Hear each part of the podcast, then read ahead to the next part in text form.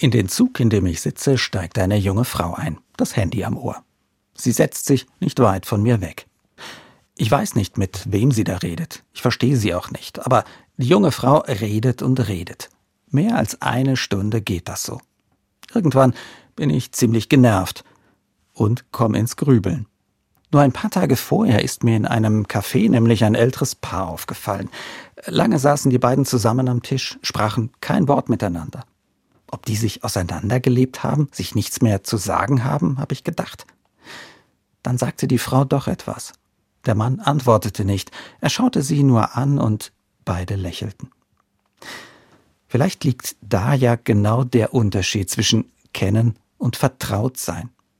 Kennen kann ich ziemlich viele, doch wenn ich ehrlich bin, weiß ich von den einzelnen Menschen oft erschreckend wenig. Ihre Hobbys vielleicht, wo sie arbeiten oder welche Musik sie mögen. Ganz anders ist das bei den Menschen, die mir vertraut geworden sind. Das sind nur sehr wenige. Meine Frau zum Beispiel. Natürlich gibt's immer noch genug zu erzählen und zu besprechen. Um sich zu verstehen aber, da braucht es oft nur ganz wenig. Manchmal sogar nur einen Blick und ein Lächeln.